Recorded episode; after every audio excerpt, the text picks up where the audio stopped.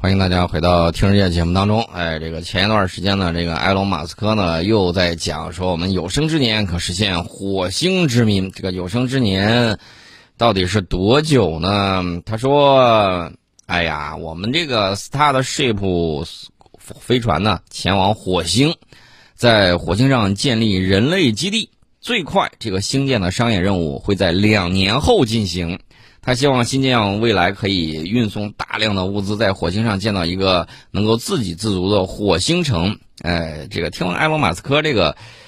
讲的 PPT 的时候啊，你一定要注意，你时不时的你得回过头来看一看，他这个东西到底能行还是不能行。比如说。咱们建高铁的时候，然后呢，这个说我们研制出来了一个时速六百公里的这种高铁啊，正在测试啊，正在实验呢。埃隆·马斯克马上给你出了一个，我整一个真空管道高铁，时速能够达到一千公里每小时。现在这个东西在哪儿呢？啊，就搞了一个连样车都谈不上的那么一个模型，然后后续就没有了。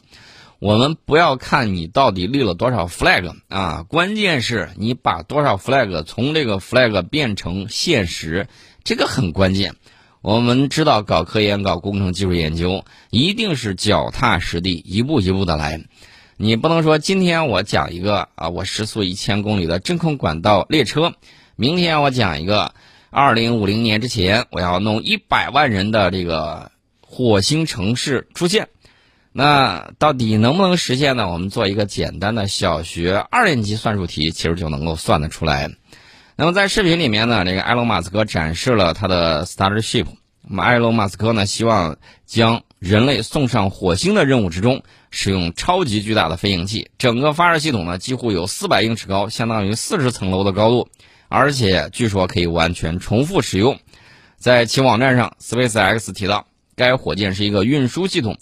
旨在将船员和货物运送到地球轨道、月球、火星和其他地方。话虽如此啊，但不可否认的是，SpaceX 的星际飞船呢，令人印象深刻，有效载荷高达一百五十吨。那我想问一个问题：这一百五十吨载荷啊，到火星上去，你得造多少枚？今年已经是二零二二年，距离二零五零年还有。二十八年的时间，这二十八年的时间里面，满打满算，再除个二，只剩下十四年。大家可能会说，为什么剩十四年呢？你往火星上去的时候，两年才有一个窗口期啊，明白吧？不是说你现在就过去。现在这个火星就前一段时间，我们的这个火星车啊，在那儿偃旗息鼓，干什么呢？因为它已经在太阳的那边儿我们在太阳的这一边儿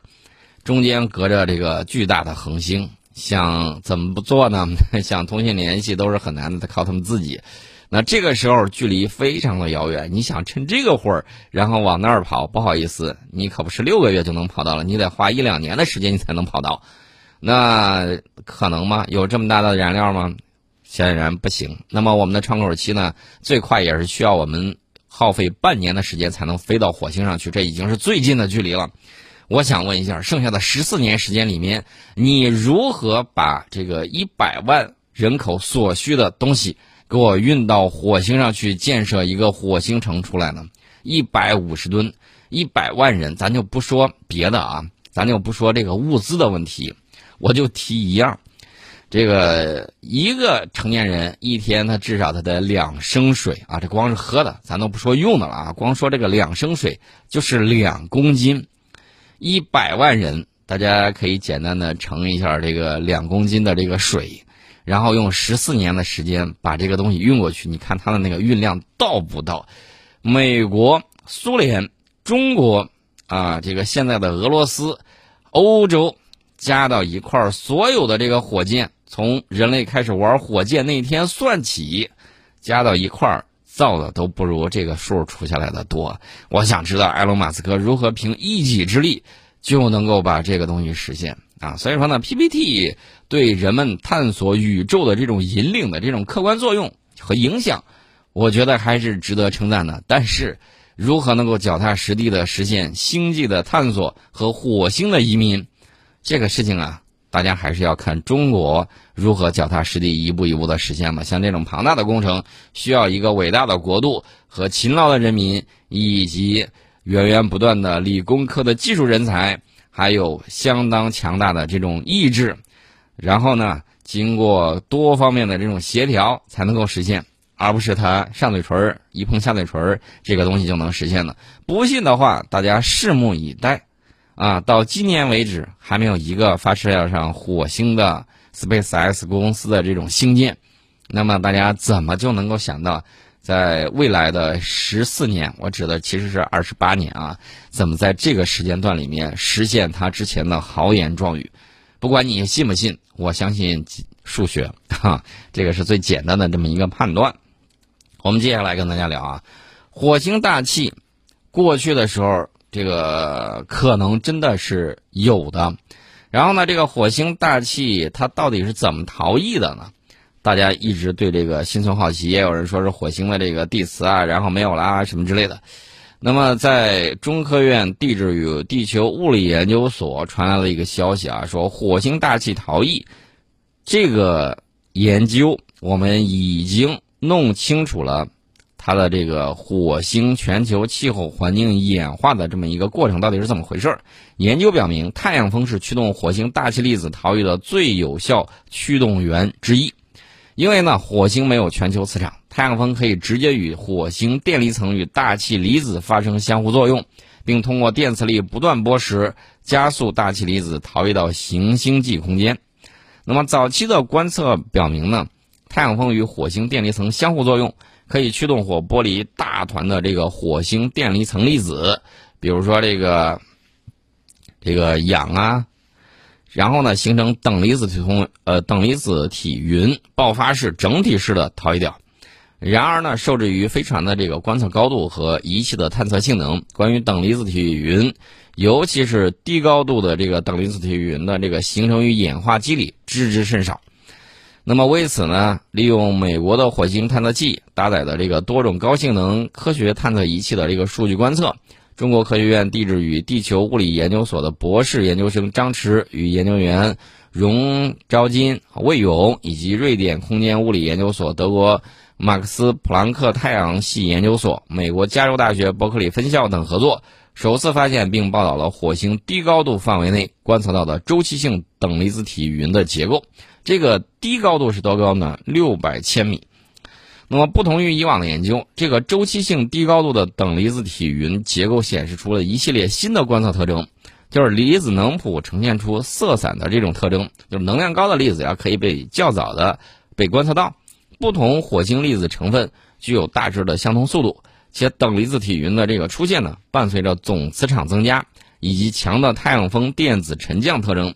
分析结果表明，这些等离子体云是起源于低高度电离层区域，大概就是到这个一百二十千米的这个高度，沿着开放磁力线尾向外逃逸啊。同时呢，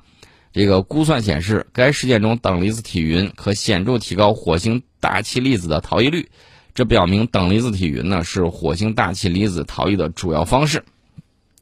那么，根据这个些观测的这个特征呢？然后研究提出了，这个等离子体云可能形成的这个机制应该是什么呢？就是周期性的太阳风压缩火星磁层，诱发太阳风磁场与火星壳磁场之间发生周期性磁场重联，磁场重联呢产生了开放磁力线以及沉降的太阳风等离子体，沉降的太阳风等离子体加热低高度电离层等离子体，使这些低高度等离子体周期性的向外逃逸。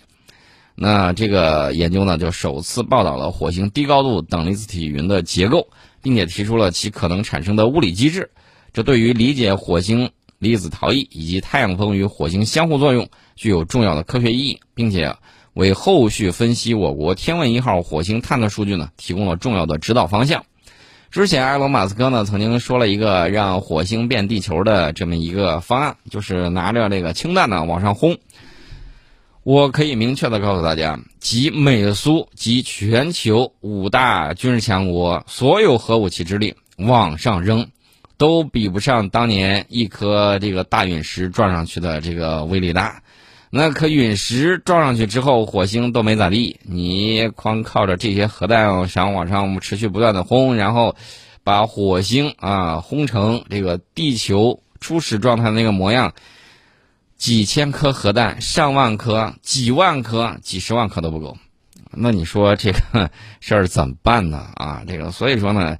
我们还是要以科学啊这个为这个判断的这种依据。不要说想当然，再说了，你那么轰来轰去，等到人类再上去的时候，恐怕啊，就是哪怕一刻不停的拿氢弹去进行轰击，等人类再上去的时候，可能都是几百万年以后的事情了。所以你说这个事情到底有没有特别的这种作用呢？我觉得这个作为公众人物啊，还是应该好好考虑一下。另外呢，我再给大家说一个事儿，这个这个事儿呢很有意思。我们发现了一个新世界，大家可能会说什么新世界呢？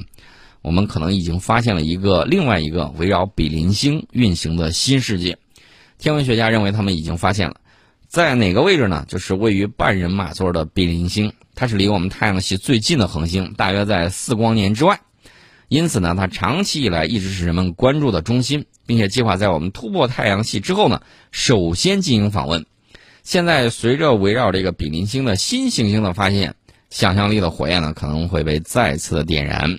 那么这个新世界的发现呢是偶然发生的，呃，也是我们的一个天文学家啊，利用这个欧洲南方天文台的甚大望远镜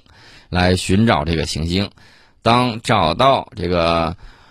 Proxima b 的时候，他们发现了另外一个。围绕他们运行的世界的这个证据啊，这个东西呢，应该说是一颗惊喜啊！因为这个在比邻星经历的这个摇摆啊，有助于在2016年发现这个新世界。因为行星对他们的恒星呢也有引力作用，它们的存在呢往往会导致恒星轻微的晃动，这通常是天文学家用来从地球观察恒星的一种模式。利用他们发现的数据呢，我们可以确定这个新世界是存在的，而且人们还认为它们与比邻星的距离。可能和水星与我们太阳的距离一样，哎，这个发现，当然了不是绝对的啊，因为我们目前没有任何实际证据证明围绕比邻星的新世界确实存在，所以我们现在能做的就是对它进行继续的这种观测，希望有一天呢，我们能够前往该恒星，然后直接看到这些行星到底是什么样的情况。当然了，我们讲到比邻星旁边的这个行星呢，并不是这个比邻星给我们的唯一候选者。那除此之外呢，还有其他的，所以说呢，这个比邻星的世界呢还是很有意思。等到真正开启星辰大海道路的时候，我觉得人们可能会去对它进行探索。尤其是当我们人类的足迹踏遍太阳系之后，那么这颗行星呢将会对于我们来言是一个很好的探测点。大家可能会说，那现在有很多物理学的这个原理没有得到突破，到底怎么去呢？有一种方式啊，可以利用这个太阳帆，利用那个太阳风呢进行不断的这种加速，也许在这个前往该地区的这个时候，这个可以加速到大概也就是光速的几分之一。那么我们去的时候，可能真的会很快，也许几十年就能够有一个来回。当然了，我估计刚开始的时候肯定是无人探测，这个方面呢也要求我们在人工智能领域呢进行进一步的这种发展。我们先聊到这里，我们先进一下广告。广告之后，我们跟大家接着聊。欢迎大家回到《听世界》节目当中，我们接着跟大家聊啊，我们聊一种这个基本粒子——中微子啊。中微子呢是一种不带电、质量极其微小的基本粒子。有人形象呢把它比作这个基本粒子之中的隐士啊，几乎不与任何物质发生相互作用。那么就在我们跟大家聊天的时候，这个地球。啊，包括我自己在内，可能都被几颗中微子直接从身啊，直就直接穿过去了。这种情况呢，还是很多的啊。它可以轻松的穿越很多的这个物质，然后呢，而且不发生作用。人们为了侦测它，不得不大费周章。我们国家正在进行的这个关键的一个建设啊是江门的中微子实验。那么，这个中微子探测器呢，它的主体。是一个有十二层楼高的有机玻璃球，里面装有两万吨液体闪烁体和数万只光电倍增管，预计到明年才能全部安装完成。在中微子探测器之中呢，液体闪烁体是探索中微子的介质，主要用来捕获这个中微子并发光；光电倍增管呢，用来捕捉光；而有机玻璃球呢，则是液体闪烁体的容器，用它把液体闪烁体和球外的高纯水分进行隔开。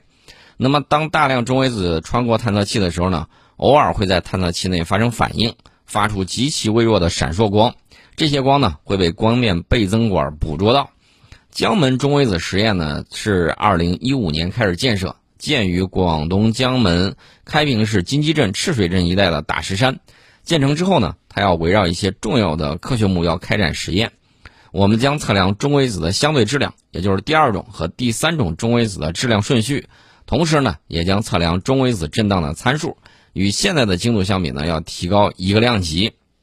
那么当前呢，中微子探测领域的国际竞争呢，非常的激烈。日本的顶级深钢探测器和美国的深部地下中微子实验设施呢，都在建设之中。这两个实验呢，预计在二零二七年和二零三零年开始运行。未来全球的中微子实验将形成三足鼎立之势。我们的这个江门中微子实验是有相当的优势的啊，跟美国、日本正在建设的中微子实验相比，我们江门中微子测量中中微子的质量顺序与中微子震荡的另一个未知参数 CP 相角无关。同时呢，它将在二零二三年开始运行，比日本和美国的实验要提前四到六年，为我们国家中微子研究呢下好了先手棋。啊，这个江门中微子实验的设计寿命是三十年。运行过程之中呢，还要会做一些升级改造，使它除了能够实现刚才所说的这个科学目标之外，还能够测测算中微子双贝塔衰变的这个过程。那么通过这个过程的这个测量呢，我们希望能够把中微子的绝对质量定下来，或者做一个最好的质量限制。在测量中微子的绝对质量的这个双贝塔衰变方面呢，这个江门中微子实验室呢，将是世界上最灵敏的一个实验。它的建成将会使中国的中微子实验研究呢走到世界的前列，这是科学的一方面。另外呢，我顺便再讲一下啊，这两天我正看到有一些这个朋友啊聊到，他们有一些这个业主群在干什么呢？还在反对在小区附近建设基站。我心说，你们这个都到了二零二二年了啊，有一些人的这个科学知识啊还是如此的贫乏。你看那个太阳，你出去晒太阳，那个就是电磁波辐射啊。这个辐射的这个强度可是很高的。你在外头多晒会儿太阳，不光能够补充维生素啊，就是维生素 D 啊什么之类的，而且太阳紫外线如果太久的时候，你还得防晒，是吧？这个辐射强度可是要比这个基站的辐射强度要高，而且关键的问题是。你这个基站一旦不建设，你连手机都很难打得出去。遇见这个事情，你还得跑到小区外面去，比如说紧急情况下，你打幺二零啊什么之类的。我想知道这些人到底是怎么想的。哪怕你是你现在听到的无线电波，打开收音机，那个声音、那个电磁辐射都在分分秒秒穿过我们的这个身体，穿过我们的这个家庭。这个这是一个嗯。强度很低的一个辐射，而且它比手机的这个还强度还是要高一些的。我不知道这些人到底是怎么想的啊？初中、高中的这个物理可能没有给他们讲清楚，所以我一再强调，在现阶段这个文理分科的这种情况之下，还是要让文科生多学一些理工科的基础知识。为什么呢？因为现在科技的发展日新月异。你不能在科技发展的这个时代做文盲啊！这个一聊起来文史哲你都懂，一聊起来科学知识一概不懂，那也不行啊！所以说呢，这个为了避免出现这种情况，我觉得还是要尽可能的进行科普，尽可能的让他们了解更多的文理啊，这个文理兼修的这种知识，既要有人文关怀，也要有科学素养啊！不然的话，出来之后你就会看到很多人容易被人洗脑，容易被人忽悠。这是我们今天想讲到的这些事情啊。